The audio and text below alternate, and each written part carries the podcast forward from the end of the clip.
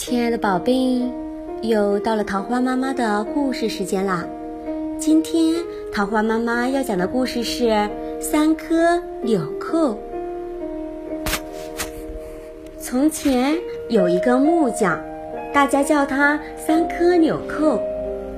三颗纽扣做了一间很小很小的房子，仅仅能容下他一个人。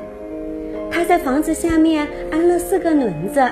这样好方便旅行。这天突然下起了大雨，三颗纽扣待在自己的小房子里。这时有人敲门：“三颗纽扣，让我进屋吧，我湿得像落汤鸡了。”“能进来就进来吧。”三颗纽扣一面开门一面说：“这房子是我只给自己一个人做的。”要是你能待得下，我倒很高兴你进来。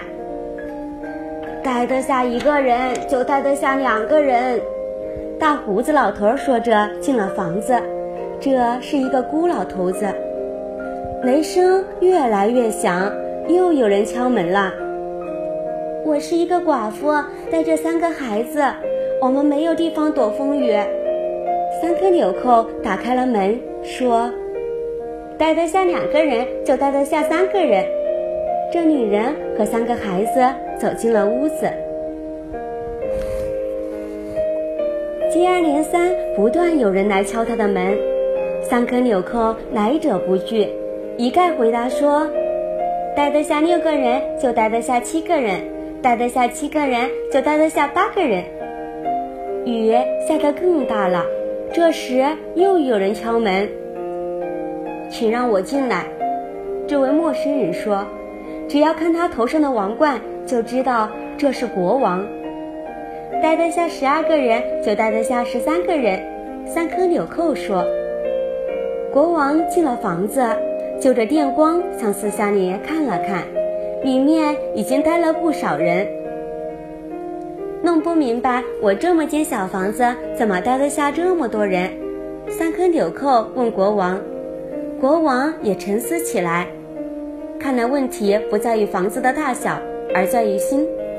他说：“人的心只有拳头那么大，可一个好人的心容得下全世界。”三颗纽扣把人们分别介绍给国王。国王听着这些可怜人的故事，脸色越来越差。他想：“我的国家里有这么多不幸的人，我却不知道。”就在这时，传来汽车的响声。原来夜里一阵风把小房子刮在了路当中。开汽车的说：“靠边，靠边，快把狗窝挪开！”三颗纽扣从小房子里走出来，发觉雨已经停了。其他的人也出来了，小房子里没完没了的出来一个又一个人。人们惊讶了。一个小房子竟然待了这么多人，最后国王出来了，所有的人都不作声了。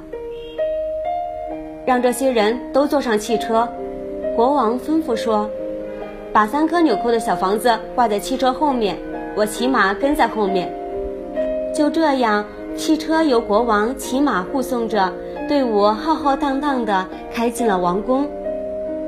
最后，三颗纽扣给孩子们又做了一间木头小房子，装上轮子，这间小房子容得下全城所有的孩子，还有地方搁下一只小猫呢。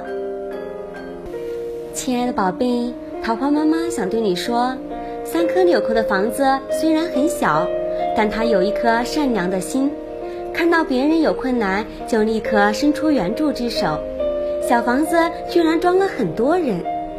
国王也因此而了解到自己的不足，决定认真悔过。这个故事告诉我们：人生人心虽小，但是一颗善良的心却能容纳全世界。亲爱的宝贝，晚安，好梦。